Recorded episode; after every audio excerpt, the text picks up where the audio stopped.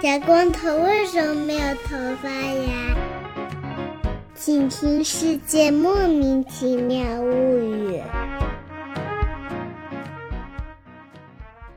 欢迎收听《世界莫名其妙物语》，一档介绍世界中莫名其妙知识的女子相声节目。我是见谁都好为人师的见识，我是站在台上听相声的捧哏演员姚柱，我是一顿饭能吃十八个饭团的 Y Y。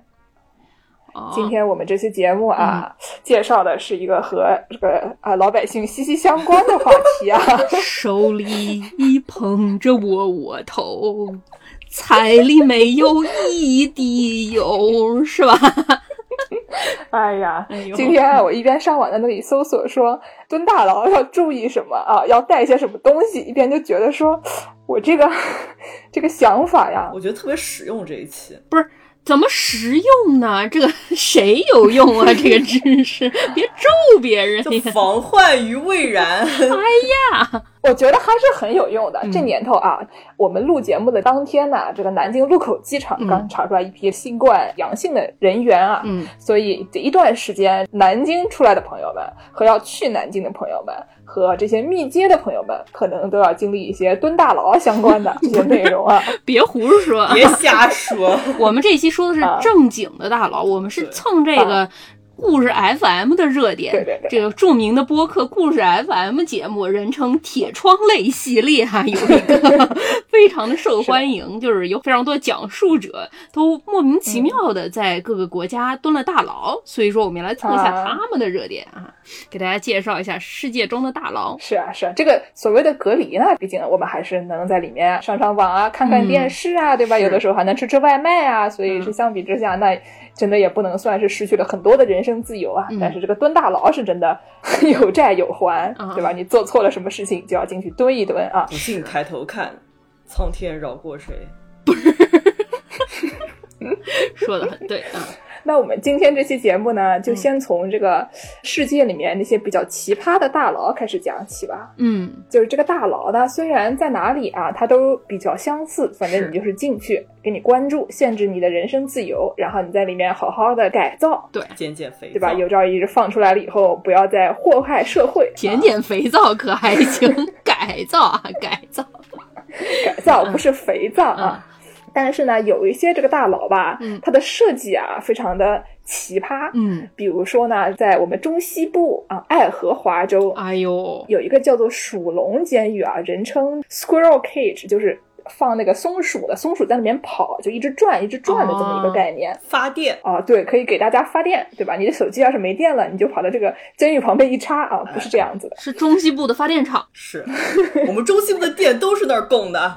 这个地区呢，其实我也不会发音啊，我就假装它念 Potawatomi。嗯，所谓的监狱，它呢的设计是一个圆形的，有点像鼠笼。它把一个，比如说你想象一张披萨，嗯，把这个披萨切成个十二份或者切成多少份，对。对吧？每一个是一个有点像三角形的这个形状，扇形。哎，对，这些每一个都是一个小牢笼，每一个都是一个小房间。嗯，然后呢，他们就只有一个门，就你想象一下，它一个门，嗯，它这个整个东西是可以转的，你转到某一个位置，里面的人就能出来。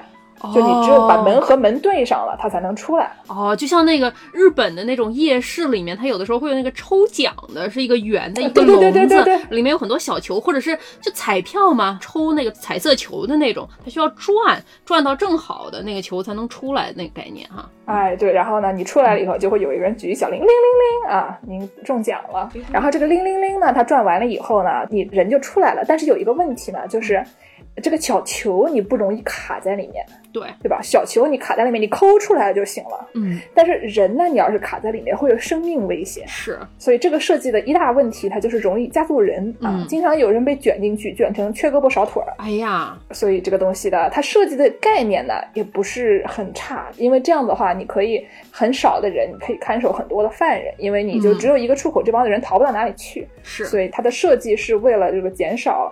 Staff 的人数。嗯，但是呢，它不好的就是，首先你 他这些人的臂力要很强，因为你要就是徒手转监狱。是，第二呢，就是这个容易卡住人。哦，因为它卡住人呢，后来过了十几年以后，这个东西它就不让转了。不让转怎么出来呢？剩下这几个房间的人，他就给他们重新开门呀，就是多开一些门嘛。啊，但是呢，即使不让转啊，这个设计还是很危险，因为据说它这个底下它有一个水面，哦，就也是为了防止大家越狱的嘛。嗯，底下因为都是水，所以它地基也不是很牢固，这个东西就就是一个危房。嗯，哎，然后呢，这个监狱呢，后来就不再当成一个监狱用了，哦，后来就变成了一个旅游景点啊，也也叫鬼屋。谁去呀？因为它的这个卖点是它是一个鬼屋嘛，他们就讲了好多都市传说，说这里面哎呀闹鬼，因为里面的鬼都缺胳膊断腿吗？对，可能就是说里面有很多冤魂啊，你就可能比如说什么冤假错案就进来了，进来了以后呢，还没有等到审判啊，就被卷进去，然后就搞死了。所以呢，这个地方变成一个鬼屋以后呢，你这个晚上啊就可以进去睡一觉试试看。不是，好像说是两三百块钱美金可以一口气进去六个人吧，可以睡一晚上。它还有什么六个小时的和二十四小时还是十二小时的这些区别？你反正基本上都是要晚上去，阴森森的。是单间还是通铺啊？这个我没有仔细看过，好像他得联系他们。但是我觉得应该你每个人能有一个床，毕竟你就这么大地方也没有多少人去，对吧？跟你挤一起也不是很合适。不是，它肯定不是通铺啊！你想，它是一个圆的那个，每一个人只分一个小的扇形，那一个扇形里就勉强够放上一张单人床，能睡两个人。哎、呃，可以放上下床，但是那那也不是通铺吧？可能最多是这样。我还是说我给它叠起来，叠罗汉啊。对啊，嗯，大家都站在里面，不要睡啊，就看鬼，像一个那个牙签筒一样圆的。嗯，Bye. 对，嗯，这个地方呢有一个规定啊，嗯，就是说，首先你不能在里面这个喝酒吸毒，怕你在里面搞事情，是。啊，这个还是比较正常的。嗯，但是呢，他还规定说里面不能搞驱鬼或者撒旦教的仪式，他怕你把他的鬼驱了以后呢，他后面就没有生意可以做了。这是实锤了，真有啊！对，不能搞驱鬼啊，啊以免把这里这个赖以生存的鬼魂们都请走。嗯嗯，所以就是这么一个非常奇葩的一个大佬啊，属龙形状的，我觉得是这个建筑师朋友们可以过去参观一下，看看它到底有多扯，这个 ADA 方面做的到底有多扯啊，去住一住，就感受一下这个圆形的住宅啊。建议大家还是不要再做了，建议大家还是不要再做了。嗯，还有一些比较有意思的，比如说有一个菲律宾宿务市，嗯，写作塞布，我也不知道这个地方怎么读，反正就是宿务市。这边有一个那种 Max，就是最高级安全监狱，就是那种关最危险的犯人的，就是那个什么。X 战警里面关万磁王那种感觉，全部都是塑料，把你封在了地底层那种感觉。那也大可不必啊，普通人不太需要吧。对，相比于那种，比如说你小偷小摸进去了，嗯、或者说你做了一些比较对社会危害没有那么大的事情，嗯，然后呢，Max 经常是一些什么杀人犯啊，就是尤其是那种对社会有重大危害的，什么连环杀人犯啊，嗯，或者什么强奸犯啊，这种就是全宇宙都想给你关起来，然后最好不要放出来的那些人，他们经常会在 Max 里面。对，但是也有一些例外吧。总体来说，它的设计是给这些比较危险的犯人们的，嗯、一般都是单检，得关关好的这些人。对，就因为他们如果凑在一起的话，可能比较容易能挖出那种看到脸看到脚的地道啊，因为他们都可能比较厉害。是。不厉害，干不出这种事情。嗯，这边有一个最高级安全监狱，所谓的 Cebu Provincial Detention and Rehabilitation Center，菲律宾的监狱啊。对，什么样呢？这个地方呢，它就是一个普通的监狱，但是有一段时间，他们这个典狱长啊，说是看了《肖申克的救赎》看了这个《刺激一九九五》啊，嗯、觉得很刺激，觉得我们毕竟是一 Rehabilitation Center 啊，希望把大家放出去的时候呢，他们能成为堂堂正正的人啊，回归社会啊。哎，对，所以呢，就想在里面搞一些活动，让大家就是健身呀等等的这些。他们搞了一个这个蹦迪，哎呦，蹦迪啊，对，就是一群人啊，他们这些犯人们在里面服刑的人员，他们就经常在这个操场上面集合，然后蹦一些歌曲。时代在召唤。他们这个跳的比时代在召唤更加的现代一些，他们经常跳一些什么 YMCA，不是这也不现代吧？哪儿现代？比那个时代在召唤还要老啊！真的。还有 In the Navy，当当当当当当当当，In the Navy，当当当当当当当当，这也够老的了啊！对，还有哦，江南 Style 这个比较新啊。哦，把 Gangnam Style 那个，真厉害。对，反正我觉得这帮人就基本上在里面跳 Just Dance 啊，嗯。可能也会容易跳出 bug 来，我也不知道是不是，反正毕竟都是育碧的。嗯。然后呢，这个典狱长叫 Baron Garcia，这个人他呢把这帮子人跳舞的视频啊都传到了 YouTube 上面，嗯，而且 YouTube 是二零零五年才发家的，是他二零零六年就开始在 YouTube 上发这些视频，嗯。然后一举成为了跟 Fan 同一批的这个互联网初代网红。哦，非常厉害啊！就还有那个之前那个弹尤克里里的那个大哥，什么 My Guitar Gently Weeps 的那个大哥，哦就成为了互联网初代网红。婉婉啊，张馨月啊，那是豆瓣的，时代的眼泪。啊对对对。然后呢，因为他们就是非常火嘛，Netflix 还给他们拍了一个这个纪录片啊，叫哦《Happy Jail》快乐监狱。快乐监狱啊，哎呦，但这个名字起的非常的让人存疑啊，嗯毕竟怎么可能真的有快乐监狱？尤其是这种第三世界国家啊，监狱的条件也不是特别好，嗯，对吧？这个蹦迪呢，它也是强迫蹦迪，不所以就是是看起来比较快乐 强迫你快乐啊，啊，强迫你蹦迪。但是毕竟这种监狱里面吧，对吧？你安排大家搞一些这个体力活还是好的，因为嗯就有点像是那种七八九狗都嫌的小孩儿一样的，嗯你不把他们的这个力气浪费浪费掉，他每天在家里面哇哇哇哇闹，烦死了。今天因为太忙于剪节目，没有带甄嬛出去跑啊，刚才他就干了一些坏事儿，都是同一个概念。都是同一个概念。所以呢，就是在同一个概念下面，这个墨西哥啊有一个大佬，嗯，在这个墨西哥和伯利兹的边境上，在墨西哥最东边这个尤卡坦半岛坎昆那一块儿。嗯，然后呢，这个监狱呢，它有一个什么非常好的措施呢？它又搞了一个全场，全场是什么全场？就是打拳嘛。哦，那有围棋吗？我们可以跟他们提一下啊，建议他们搞这个围棋打拳全套活动。啊，不仅让你身体上很累，也锻炼你的头脑。对，这个地方叫做 Sarasol Chatma Prison，、嗯意思就是说，反正这边的犯人们，他们经常也会进行一些这种肢体冲突啊、口角呀、什么的。为了避免他们受伤，干脆就给他们拉一个全场，你们谁有什么问题的，拉到全场里面，大家戴上手套解决啊。从要你打变成你要打，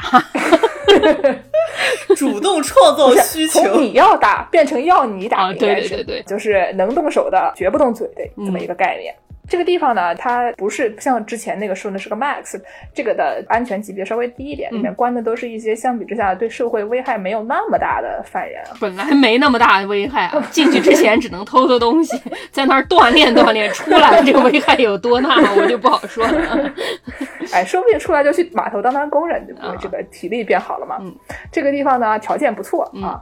这个监狱呢有什么瑞典桑拿，我，有什么灵气按摩，哎呦，还有这个健身房 啊啊，反正就是你出来了以后，一定能成为一个这个体力倍儿强的这么一个人。纯搞体育的，这是个体校啊。哎，对，而且呢，这边呢还不仅搞体校，他们搞艺术，啊！哎，就有点像这个早期奥运会的概念啊，嗯。不仅要搞体育，还要搞文艺。哦，都穿上了，对对对，嗯，这边呢那些搞文艺的朋友们啊，嗯。他们可以做这个手工艺品。什么样的手工艺品啊？就是比如说一些编织啊哦。等等什么，反正就是你想象一下那种义乌出产的那些小商品，经常放在全宇宙各个旅游景点可以贩卖的那种，想象一下应该差不多。嗯。然后呢，他们这些东西就可以拿出去卖，嗯，而且卖了以后，他钱是自己的。哎呦，美国的监狱其实也可以，我今天还查了一下，嗯美国的监狱你基本上你一个月如果能有个五十块钱的话，你可以在里面买点冰淇淋啊，可以在里面买点吃的喝的呀，是然后生活必需品，比如牙线呀、嗯等等这些东西啊。嗯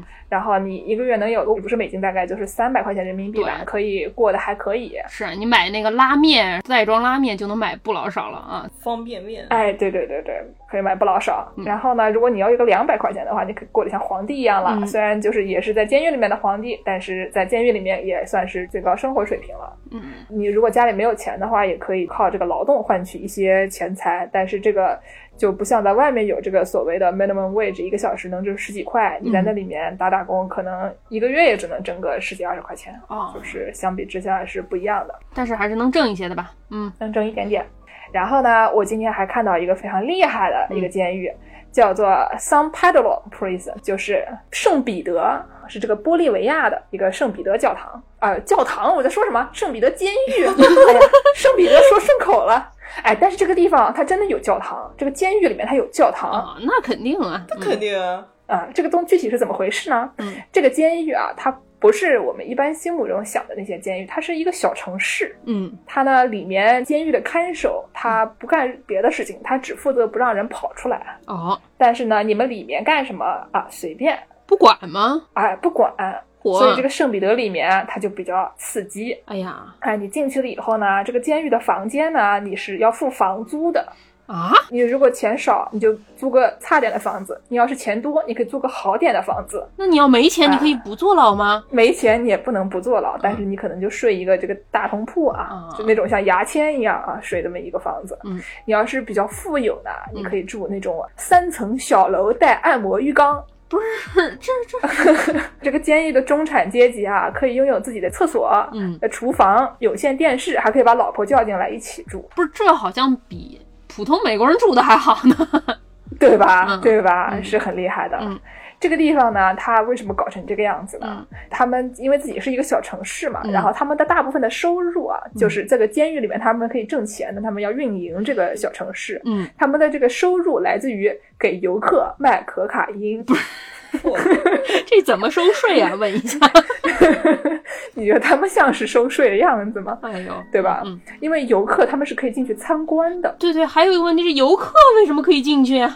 就是他们这个再说一遍，这个监狱的看守他只负责不让犯人出来，这是他唯一负责的东西。啊，谁进去他不管。对，哦，你进去安全你自己负责。哦，然后呢，你出来的话，反正你他也不管你进去，也不管你出来，但是里面的犯人们他是不能让他们出来的。那游客进去是什么？比如说挂个牌说啊，我是游客，你要看着我，要让我出去吗？这样的感觉。你不要问我这么多了，这个东西呢，具体的要怎么知道这些细节呢？嗯二零零三年有一本叫做《Marching Powder》的书，嗯他写的就是一名英国犯人叫 Thomas McFadden，嗯，他呢当年是这个坐飞机的时候，箱子里面放了十斤可卡因被人发现了，十斤还是有点儿 逗啊，是的，还是有点逗了，嗯十斤。乖乖。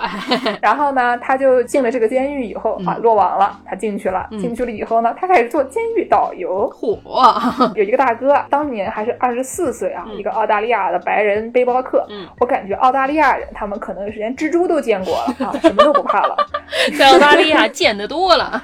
对，澳大利亚的蜘蛛很多脸盆大啊，也没有那么大，但反正都非常大，非常吓人。每期节目都越来越大，第一期碗大，第二期脸盆大，下一次就要覆盖四分之一个澳大利亚。啊，对对，反正澳大利亚的蜘蛛非常吓人啊，所以嗯他们那边人感觉都胆子很大。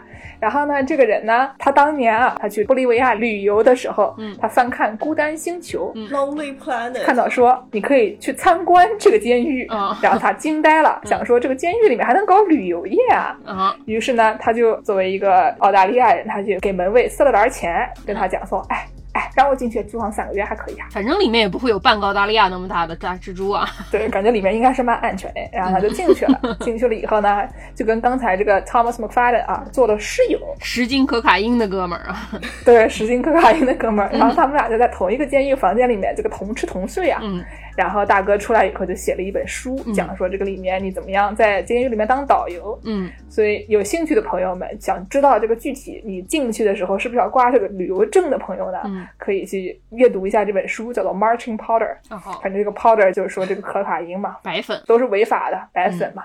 然后这个书啊，当年买了六十万本，非常，的刺激。很赚钱啦。对，因为这个地方嘛，他们都是靠卖白粉挣钱嘛，挣的都是一些了不起的钱啊，非常危险的钱啊。哎呦他，们所以呢也很富有。这个监狱里面它有酒店啊，有医院，有教堂，还有自己的节日。据说每个九月份有一个囚犯日。各个部门的负责人们，他们会搞这个大搞 barbecue，、啊会在那个外面烤肉，然后呢还会请一些乐队来助兴。这个是罪恶的资本主义啊！我就想问一句啊，这个在箱子里放了十斤可卡因，于是就被抓进去，说明在玻利维亚，如果你持有毒品是会被抓进去的。那你游客如果进去买了可卡因出来，还会被再抓进去吗？他这是他这种补充人口的方法吗？我感觉你在机场里面搞了失禁，还是有点儿。这个事情我们不能讲，因为它反正都是违法的事情，对吧？对你说他们有的时候他法律有一些漏洞，或者他们啊这个警察没有发现啊，嗯那就算了，嗯那也没有办法，我们也管不了。但是毕竟这个可卡因这个东西，它在哪里都违法。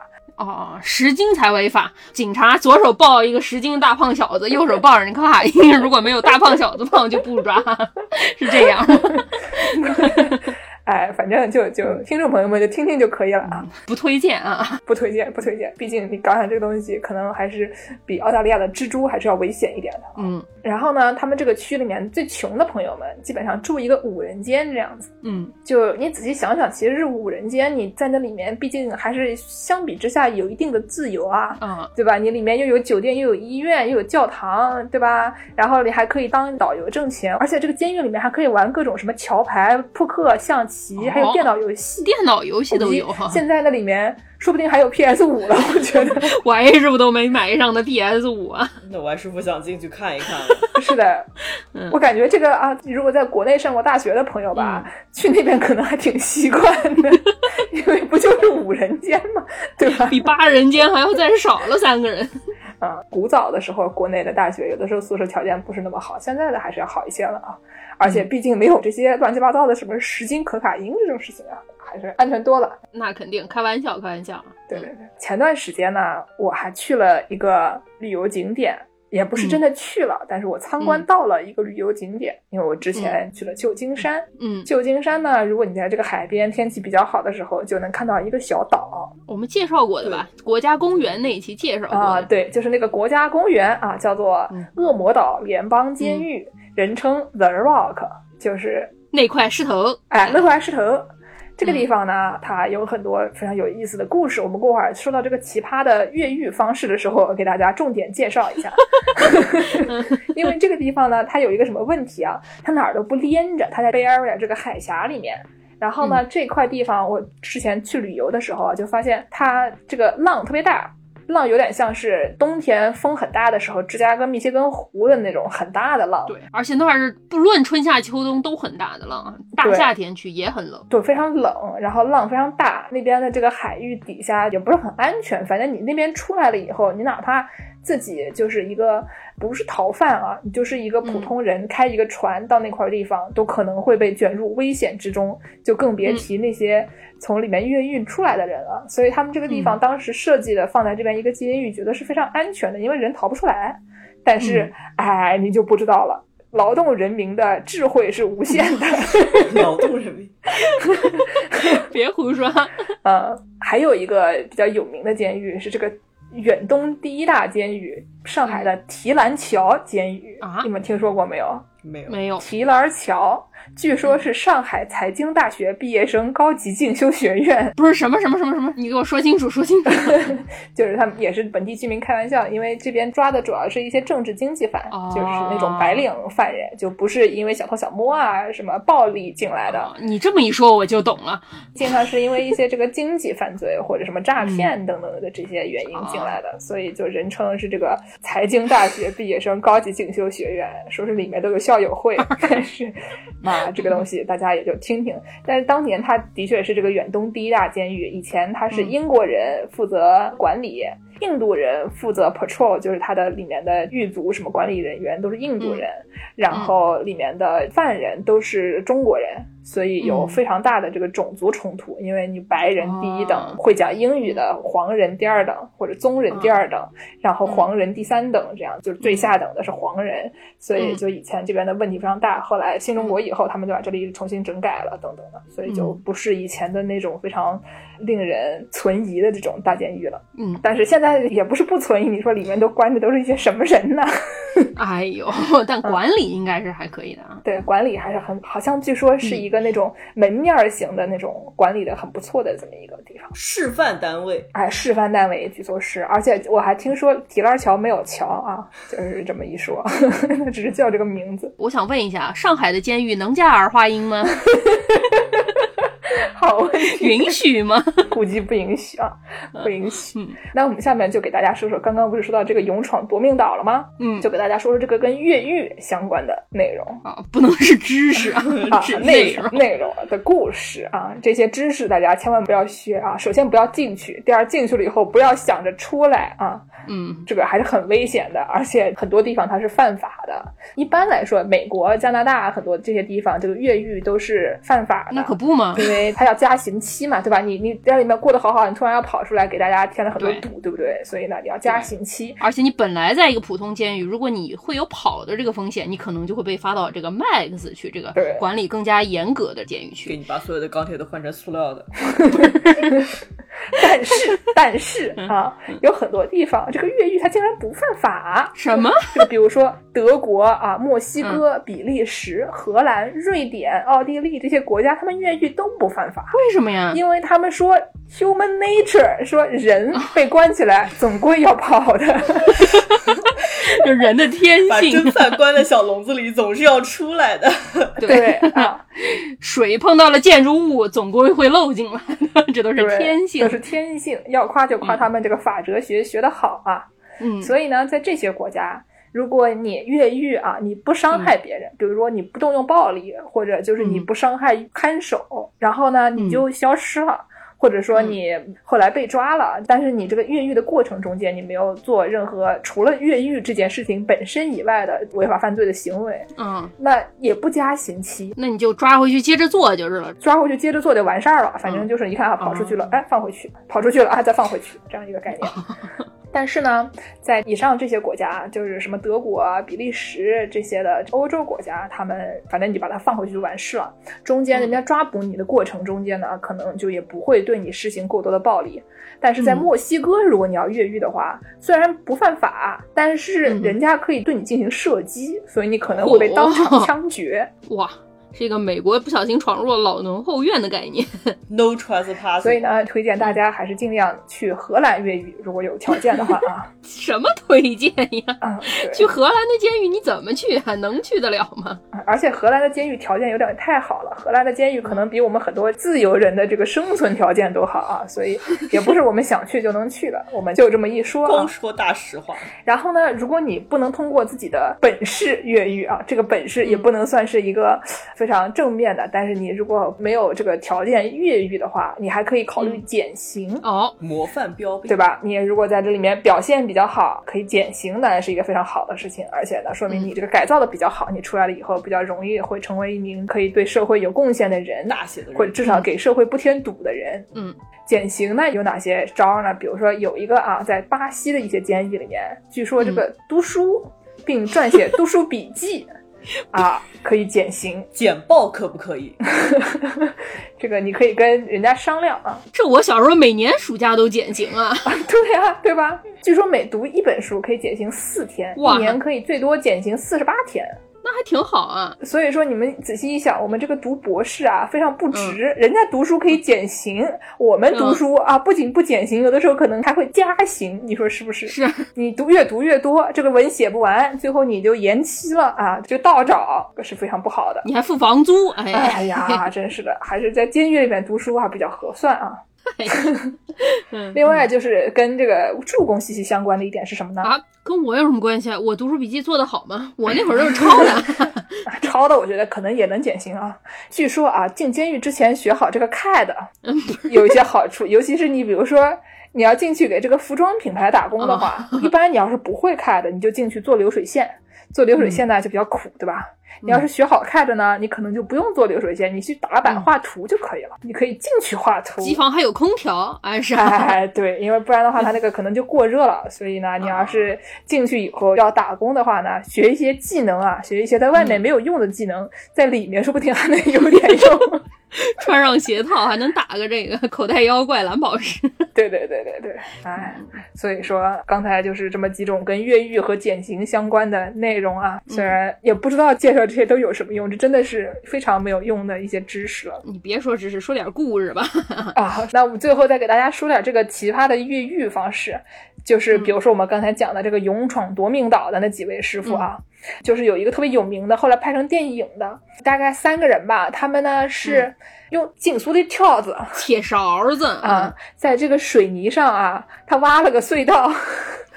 这又是一个《肖申克的救赎》的概念啊，就用铁勺子、铁杵也能磨成针啊。嗯，然后呢，他们就要出去嘛，出去了以后你要游到岸上，对吧？你在一个岛上面，你干个屁呢？所以呢，他们就要坐一个船。嗯，你说你在那个监狱里面用什么东西坐船？你你们大家猜测一下。用用吃饭那个铁盘子。你那是滑雪走的 铁盘子，对吧？它也不能浮。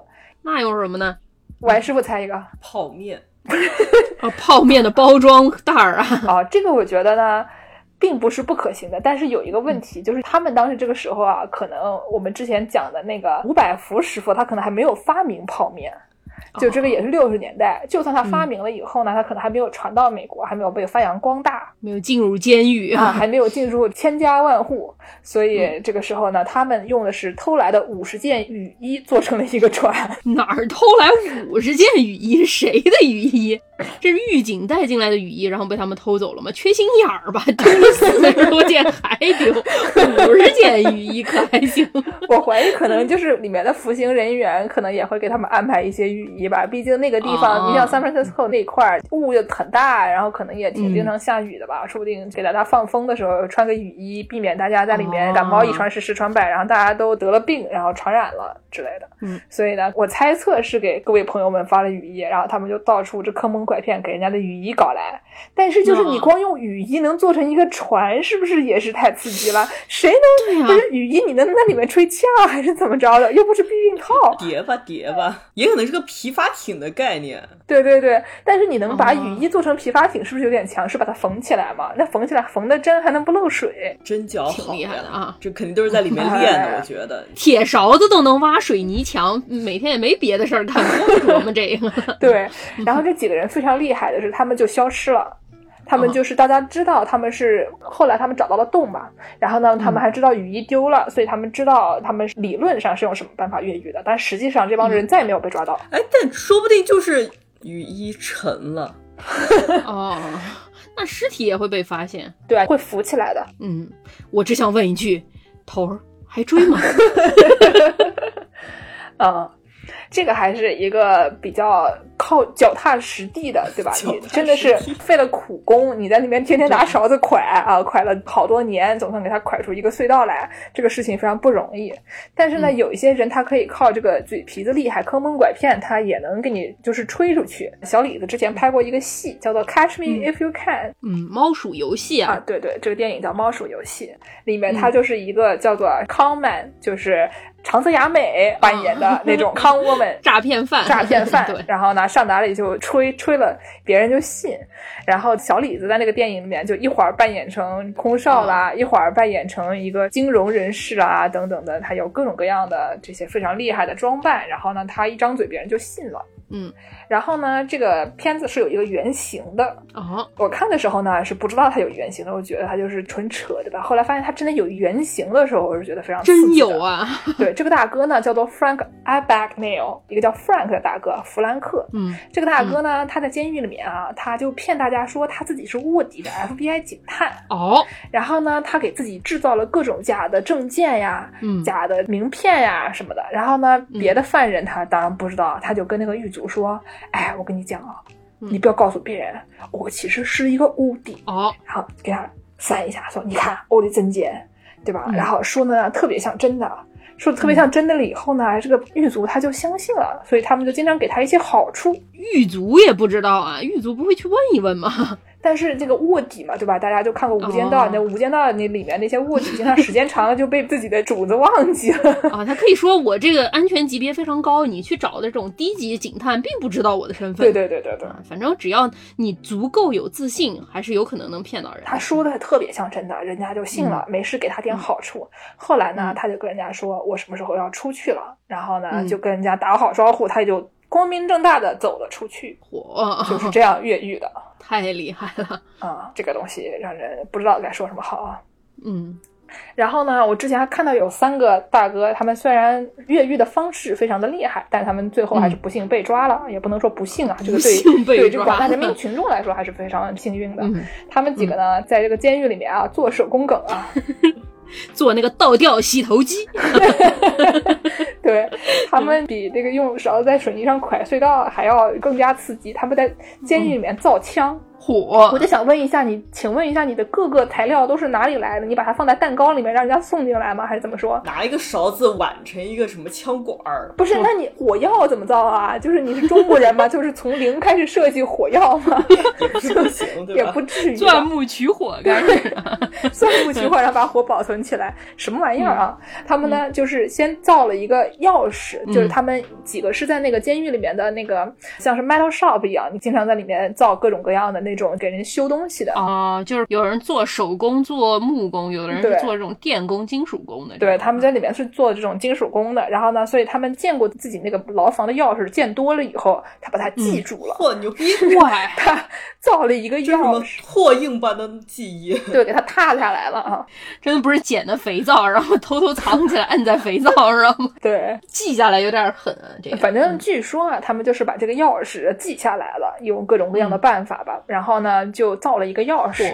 造了钥匙以后呢，他们就造了枪，造了枪了以后，他们顺便搭了一个八米高的梯子。我想请问一下，八米高啊，朋友，你哪儿来的料啊？你用人搭的吗？不是平时藏哪儿呀？这是对呀，你藏哪儿啊？他估计还是伸缩的哦。嗯哎呀，真是这些行为吧，都让人觉得匪夷所思。太自力更生了，过于的自力更生了啊。然后呢，他们最后把了这些东西都准备好了以后，就从这个监狱翻了出去。然而不幸的是，最后还是被抓了回来。哦啊，这个故事告诉我们：天网恢恢，疏而不漏。回来继续发挥你的创造力。成为一名优土根儿。对，在里面就整天就发明一些站立洗头机呀、然后那种什么可以靠内力烧饭的那些东西啊之类的。又靠内力烧饭，修仙了是怎么着？晚上闭着眼睛不睡觉，阴灵出去采仙气，也是一种越狱方式啊。是的。然后呢，最后我再说一个啊，这个嗯瑜伽做得好，你也可以越狱啊。哈，这真修仙了呀！大家都知道，这个瑜伽现在基本上就是这个发达国家啊，白人女性最喜欢的一项运动。你一定要穿上这个露露拉蒙的这个裤子才能练啊，不穿上这个裤子是练不了的啊。对，有一个大哥叫这个 Choi Gabon 崔家福，是一个韩国人。这个大哥他练了二十几年的瑜伽，发现瑜伽挣不了钱，于是呢，他就去抢劫，嗨就进去了。啊，新冠来了，他就填那个失业保险，上面说 职业抢劫，失业原因大家都在家隔离。对啊，这个人呢，他就后来被抓了以后呢，嗯监狱里面大家都知道是没有出气儿口的，可能有一些小窗，但是它中间的缝儿非常窄。然后呢，嗯还有一个送饭的口，这个送饭的口呢，就有点像是一般人，大家如果没有住过监狱的话，你住过那种什么呀？说什么呀？一般人没有住过监狱。美国，它会那个有一个门缝，就门上面有一道缝，然后呢，你打开来了以后往里面塞报纸。狗洞，狗洞已经算大的了，它那个塞报纸的是很小的，嗯，对吧？这个送饭的口呢，在韩国这个崔师傅住的这个监狱里面啊，它只有十五乘以四十五厘米，哦，长度可能跟你的电脑差不多长吧，四十五厘米可能稍微长一点，然后十五厘米的比划一下就知道了，非常非常窄的大。概想象一下，就是你在食堂里面吃饭那种托盘儿那么宽，然后高度大概可能就一个杯子有个碗那么高，反正就仅仅够一顿饭送进来送出去的。对不对？然后这大哥花了三十四秒把自己挤出去了，不是三十四秒，这怎么出去的？他用了三十四秒把自己从一个十五乘以四十五厘米的送饭口里面挤出去了。我就想请问一下朋友，你的脑袋是用什么做的？是浆糊吗？怎么办到的？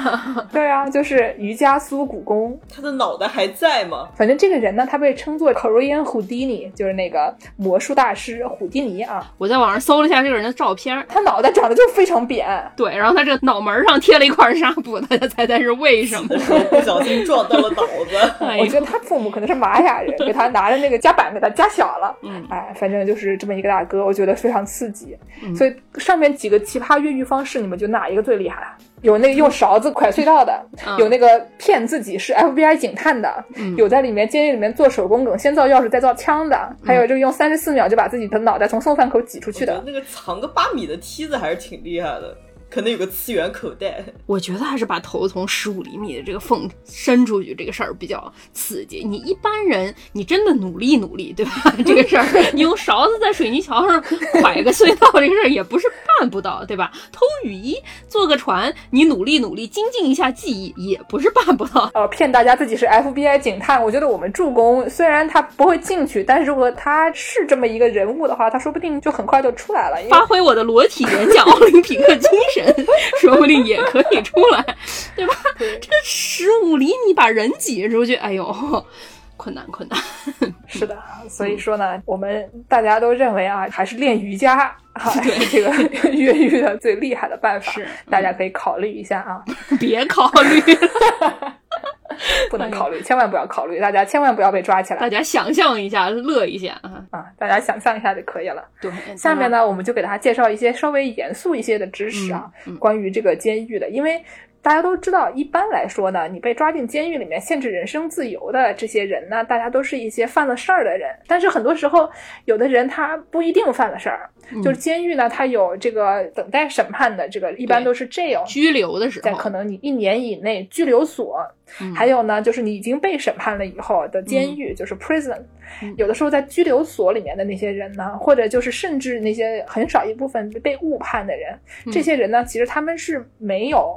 真的犯错的，但是他们还是被抓起来了。不一定啊，就是总归在什么系统里面都会有一些发生一些错漏嘛，误差，对吧？冤假错案，然后还有这个在 jail 里面等待自己审判的时候，然后这些有的时候它这个环境呢，它就不是很好，对，或者说呢，对人权有很大的损害。是，那这些东西具体是个怎么回事呢？我们让助攻给大家介绍介绍啊。又介绍万恶的美国了啊！哎，我们刚才说的这些监狱，大多数都是这种国营监狱，都是司法部门把你给审判了。把你给抓起来，公家给你送到监狱去。一般这种监狱都是国家管理、国家经营的这种监狱。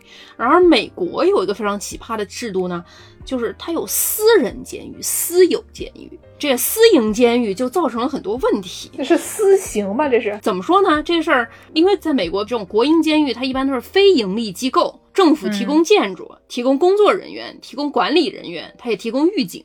有的时候，他有的服务，比如说他打扫卫生啊，或者是做饭啊，食堂，他可能会外包给私人公司进来，给你做一些这些服务。但总体来说，最终负责人还是这个政府负责来管理的。所以说，他有的时候就会很贵，特别是美国，美国是全世界监狱里人口最多的国家啊。我看了一个数据，是说美国二零一九年好像有。二百多万人在监狱里啊！哦，好像的确是美国的服刑人员的数量是全球所有服刑人员的数量的四分之一。对，所以说这个对政府来说是很大的一笔开销。于是政府就出了这么一个招儿，他就把这个监狱他整个给外包给私人公司去做，政府他只负责抓人。他负责判刑和把这些人发往监狱。至于发往监狱之后，你这个监狱怎么运营，我就不管了。哎呀，比如说政府如果说他要管这么一个人，他的成本是要花二百块钱一个人，于是他就以一百五十块钱竞标给他标出去，给私人公司去做。那这私人公司接管之后就会问题多多啊，因为你想原本你管理的时候，为什么成本有二百块钱一个人呢？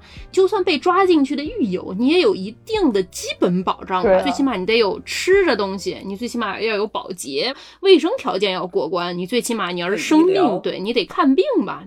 搞到这个私人公司之后呢，这个私人公司他一百五十块钱包来这二百块钱成本的这个活儿，他肯定要更低的价钱，他才能赚得上钱啊。毕竟他是私人公司啊，可不是吗？他已经是一个盈利机构了，不是非盈利机构了。美国有两家最大的监狱公司啊，第一大的是叫 The Geo Group，G-E-O，它是一个地产公司。地产公司啊，对，监狱只是它的一部分业务，大概占它百分之五十多一点儿的这个收益吧。这个公司它有一百二十九所监狱，大概里面总共和九万多个床位。这个公司也是一家纽约证交所上市公司。它每年的净收入有一点六个亿。大家想象一下，监狱作为一个这种整治大家的行为的这种地方啊，它是私有的，它还是上市公司啊。对啊，这个脑子转得过来吗？我们反正共产主义社会的朋友们是绝对是想不到的，不懂这个事情就是离奇啊。对，还有另外一家专门做这个的公司，原来叫 CCA 美国矫正公司 Corrections Corporation America，现在改名了，叫做 Core Civic 啊。这个公司它底下有六十五所私有监狱，也大概有九万多个床位吧。这个公司光做监狱年净收入就有一点八个亿，总资产有十三亿。大家想象一下，我们社会里面那些犯了一些错的人士，现在就变成了给别人挣钱的工具了，真是非常吓人啊！是，二零一九年的数据表明啊，说美国有大概百分之八的狱友都在私有监狱里蹲大牢，在私有监狱里蹲大牢，像。剑师刚才说，这个作为挣钱的工具，它有什么问题？大家给这种私人老板打过工的朋友们一定深有体会。国家给他一百五十块钱一个人，那他养你的这个成本，把你关在监狱里的成本，他肯定得低于一百五十块钱，他才能挣得了钱呀。不然他怎么净收入一点六个亿呢？对啊，他就得压缩成本啊。克扣啊！怎么压缩呢？这个卫生条件啊、医疗条件啊、各种各样方向的保障啊，都非常可疑啊。经常会有非常多的这种暴力指控啊，说他雇的这些狱警啊，因为没有受过良好的训练，素质也不高啊，会有一些暴力行为啊，或者一些性骚扰啊，有的时候还会脏乱差，不提供医疗的问题啊。大家还要想一个问题，一般你这个公司为什么要上市？对吧？你作为一个创业公司，你在这种证券交易所交易了之后，你可以给自己做做广告，相当于那你就能吸引到更多的顾客。你的监狱也不可能通过上市来吸引到更多的顾客啊！大家也不能说看你上市了就来你那儿蹲大牢，对不对？但是呢，美国刚才我们说它有一个问题，就是它这个服刑人员过多。比如说加州，它有的时候它这个服刑人员监狱满了，它可能就小偷小摸去发你去做做社会劳动，它就不关你进监狱了，因为太贵了，对。所以它就有一个很大的这个监狱空间紧缺的这么一个问题。作为一个监狱公司，如果你上市了，那你不就能融资了吗？你融了资过来，你就能建更多的监狱了。你每一个监狱里面，你能从国家挣这么多钱，你建更多的监狱，你就能赚更多的钱。批量化了，人越多，你能压榨的这个空间就越大了。哎呀，而且除此之外，还得扩充需求啊！怎么扩充需求呢？这些监狱公司。经常还有在华盛顿 D.C. 啊，就搞一些政客、一些说客，去跟这些政治家说啊，想办法把这个执法更加严格化，让美国抓更多的人进来，这样他这个生意就能更加永久的持续下去。你知道这公司原来它不是叫美国矫正公司？美国这个监狱这个系统整个就叫 correctional system 嘛，就是说是目的是想要让你放出来之后，你能成为一个社会人嘛。但是如果说大家都放出来之后，成为一个社会上有用的人，都不再去蹲监狱，那这些监狱公司不就没有生意了吗？对，因为助攻查出来的这个数据啊，说根据美国司法部二零零五年到二零一四年搜集的三十个州狱友数据表示，百分之八十三的人会再次入狱。那你 correct 了个什么呀？你矫正了什么东西呢，朋友们？就有很多人是出来再进去，出来再进去这样啊，进去就反正就是给他们挣钱了呗。对啊，私有监狱它非常有问题，嗯，他们的目标就是让监狱里面的人越来越多，让他们挣更多的钱。是。之前呢，Netflix 拍了一个关于第十三条修正案的一个纪录片。嗯，它这个十三条修正案是什么呢？就是说，林肯当时签了一个，就是说人人都应该是自由的嘛。但它里面有一个这个小的 loophole，它里面有一个小例外，是说所有的奴隶都是应该是自由的。但是如果你犯了罪，你就不自由了。是，但是这个犯罪这个东西呢，定义就可以比较的，有的人做这个事儿，他就是犯罪。刚才我们说的那个 十斤可卡因的这个事儿啊，对吧？对。你十斤可卡因被抓进去了，但你在里面贩毒，怎么就不犯法呢？对吧？对。就是有的时候你做的同一个事情，在不同的地方或者不同的人做，会有不同的下场。对，是执法很难说。对，就是美国呢，南北战争之后，所谓的这个黑人是自由了的，嗯。但是呢，因为执法的人和法官呀这些人都是白人嘛，就是管事儿的都是白人。所以他们可以找各种各样的理由把黑人抓起来，比如说无家可归可以是一种犯罪，在大街上闲逛也可以是犯罪，长得丑也可以是犯罪。本来你说你一个黑人刚获得自由，你本来你也没有家呀，无家可归，对吧？是。你的生存状态，不是一种罪罪恶，但是人家可以给他定成一种罪恶，特别是他这种量刑，很多时候都是法官可以。酌情处理的。对，他犯一个罪之后，他有一个大概的量刑的这么一个范围，但是最终定的是什么刑？法官是可以酌情处理的，所以大家也可以看到，不管是再穷凶极恶的美国的这种罪犯啊，他们上法庭的时候啊，一定是打扮的人模狗样啊，穿个西装笔挺啊，能戴眼镜就戴个眼镜啊，头刷的光光亮啊，年纪小的啊就打扮的更年轻，像个小孩儿，以博取同情，就是说明这个中间还是有一定水分的，有很多人为的成分在里面。而且有的时候呢，这个片子里面他讲了一些，比如说专门针对黑人的一些这种行为啊，就是让这个美国监狱体制变成了一种当代奴隶制的一个东西。比如说《War on Drugs》，就是讲那个跟吸毒相关的，因为吸毒它本来其实是一个健康问题，因为你想当年海洛因什么都是当感冒药用的，结果一百年前德国的拜耳公司把这玩意儿当阿司匹林卖，说是可以治肺炎，对吧？你说可以治肺结核。然后呢，那个时候你在纽约城里面就是合法可以购买的一些药品，只是说后来大家发现了它的大问题以后才禁止了。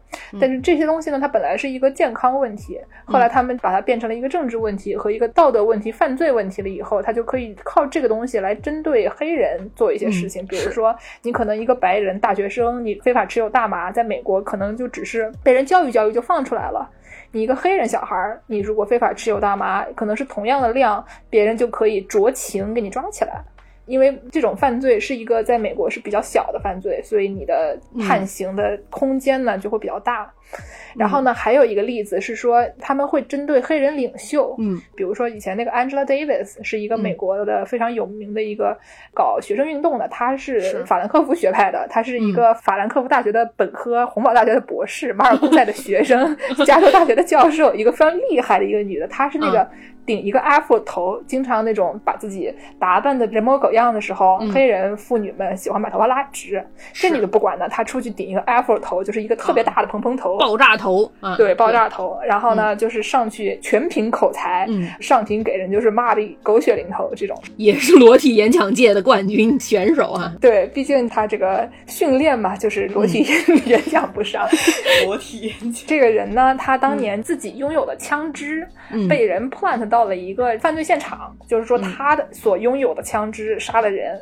但是这个事儿不是他犯的，这个时候你就很难讲，对吧？专门陷害他的啊，这种冤假错案也不是不会有的。然后呢，如果别人想搞你的话，就比如说像他这种黑人领袖，别人就会想搞搞他，会陷害他，然后呢，可能就给他抓起来，等等的。他里面就也举了这么一个例子。对，而且这个 War on Drugs 还有一个就是，他说他是管制所有毒品，但他有的毒品抓，他有的毒品不抓。比如说当时像什么海洛因啊，那个白粉啊，都是有钱的白人在吸的。你一听那个什么传说啊，什么几十年代的华尔街，大家都弄这玩意儿啊，就基本上可卡因啊这些什么东西，就是那种白领的药物，然后白领用的，他们就觉得没事儿。对，还有一种叫 crack，是叫。快克可卡因大概是它给它做成了一种晶体的形式，可以放在一个烟里一烧就能抽的那种。这两个的主要的区别是，这个可卡因比较纯，然后呢，它里面的杂质比较少，它对人体的伤害也比较小。crack 它比较便宜，然后它比较不那么纯，然后它就是人体的伤害比较大，但是本质是同一个东西。对对对，但是因为黑人抽这个 crack 比较多，所以说当时他在 War on Drugs 的时候，他就主要就去抓这些贩卖或者吸食 crack 的黑人，但是。海洛因基本上管的人就少很多，毕竟人家是感冒药，不是的。嗯，以上我们提到这些东西，大家可都千万不要碰啊！我们没有任何给他们洗白的意思啊，只是说在都是犯罪的情况底下，他们有很多这个空间，把他们主要用来压榨黑人。嗯。最后呢，我们让白师傅给大家介绍一下这个影视剧中出现的各种监狱啊，比如说我们刚才讲到这个美国矫正公司，是它呢就是在有一个电视剧《女子监狱》（Orange the New Black） 里面就有非常好的体现。是啊，还有一些其他的我师傅看过的电视，比如说呢，我先说一个事儿，就之前我们说了这个大家都很喜欢越狱这个话题，就越狱这个话题在影视剧里面很常见。但我发现啊，这些就是跟监狱有关的影视剧，他们都很喜欢从这个人是怎么进入监狱的时候给你开始说起，然后就给你这个展示这个 onboarding 的这个一个过程。不是，马龙突然开始，突然开始，这个就特别有意思，就很嗯。可能是感觉就很新鲜，就是你从也是这么一个探索新世界的这么一个过程，就可能是感觉在 文学啊或者是影视创作中间是有很多可以发挥的空间的。但我觉得呢，就是如果是监狱题材啊，给你展示个 onboarding，就感觉特别的实用，不是，就是也是一些有用的小知识，不怕一万，只怕万一，对吧？只怕说什么呢？就比方说，嗯，刚才我们也提到了，这监狱里面是说不定是可以买点日用品的，所以你这个要有钱，这个钱是要怎么带进去？嗯，然后还有什么东西能带，什么东西不能带，什么东西在监狱里会被扣下来啊？肛门里面能不能塞东西啊？这都是 这肯定。哎呦，对，我觉得就都是一些特别嗯，看着还挺新奇的，推荐大家就是第一集一般都要反复观看。你有什么知识给大家推荐的吗？就是啊，这个你要是想不出来的话，我说一个啊。好，剑士先来啊。比如说呢，你在监狱里面不要和人看对眼儿。嗯，就是不要看别人，或者看了别人以后不要盯着人家看。你瞅啥？瞅你咋地？对，不要看别人的眼睛，这个事情非常危险啊。毕竟这个东北大汉跟你说你瞅啥，你还能跑对吧？监狱里你也没地方跑。对，是。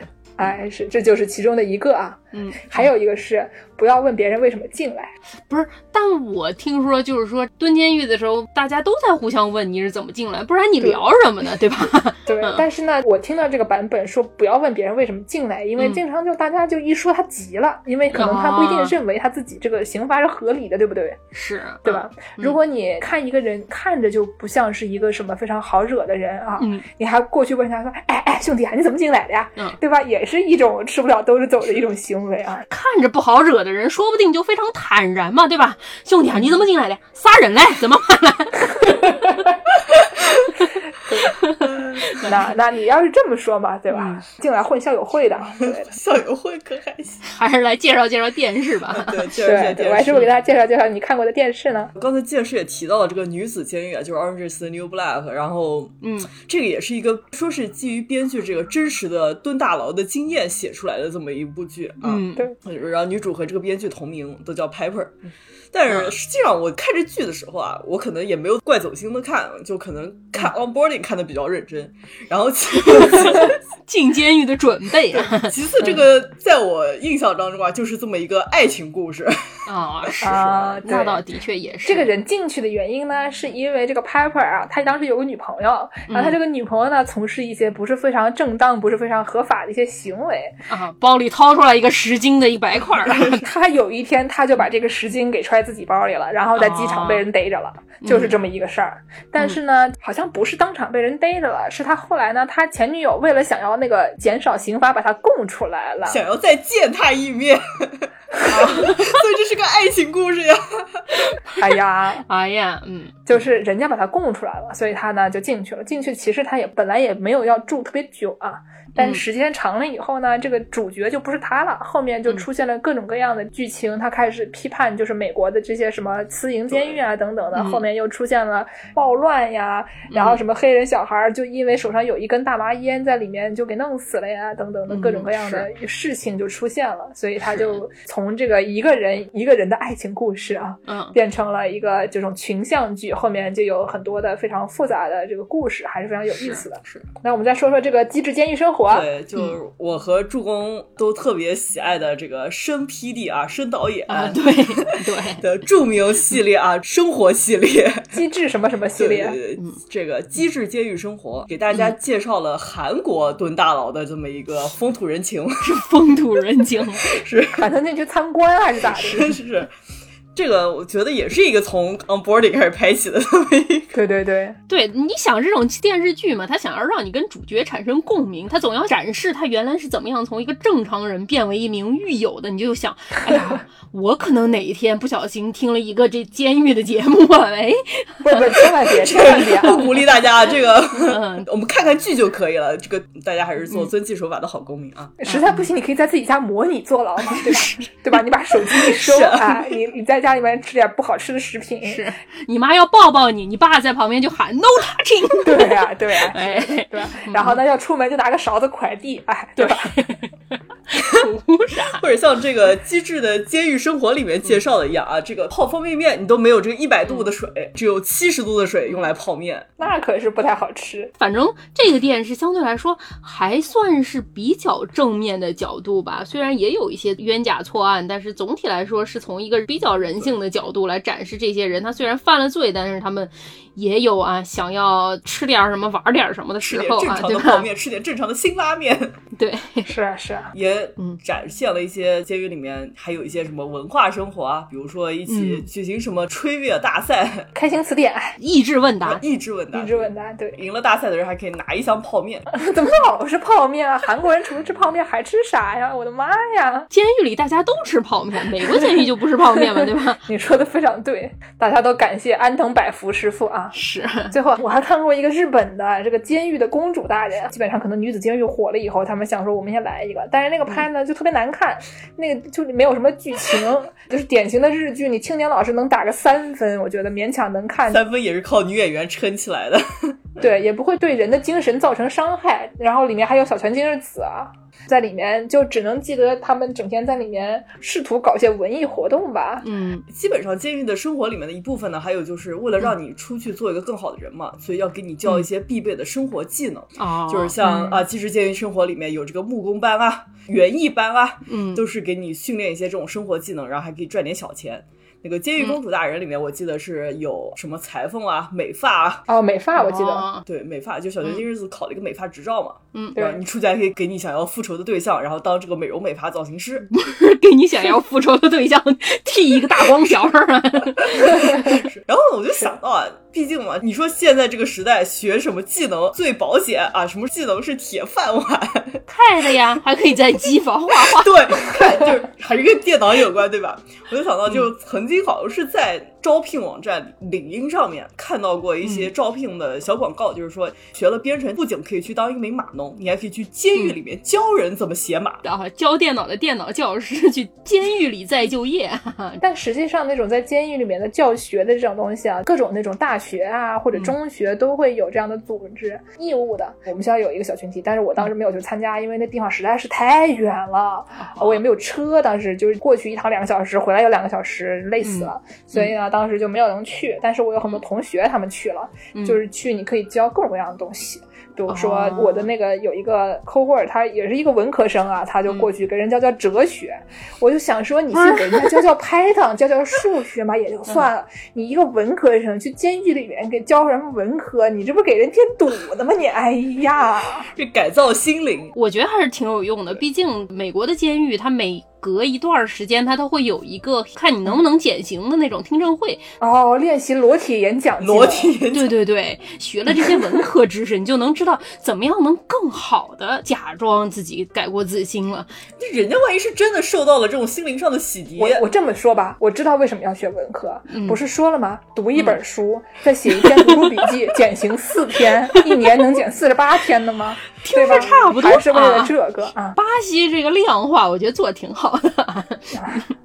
那我们今天就差不多说到这里。那本期的这个片尾曲呢，就给大家放一个这个铁窗泪啊啊！毕竟在铁窗泪系列里面，我们要蹭一下故事 FM 的这个热度啊，是 蹭进这个系列里 啊。那今天的节目就先到这里，感谢大家收听《世界莫名其妙物语》。嗯、您可以在各大音频平台、微信公众号、爱发电平台关注我们，没事给我们打打赏。是，您还可以在微博和豆瓣关注我们的账号。我会没事在上面发一些完全没有用的一些知识啊，给大家分享。好、哦，您还可以在微信公众号后台回复加群，加入我们的农广天地粉丝群。嗯，那感谢大家收听，再见，大家下期再见，再见。铁门啊，铁窗啊，铁锁链，守护这铁窗往外边，外边的生活是多么美好，何日重返我的家园？何日能重返我的家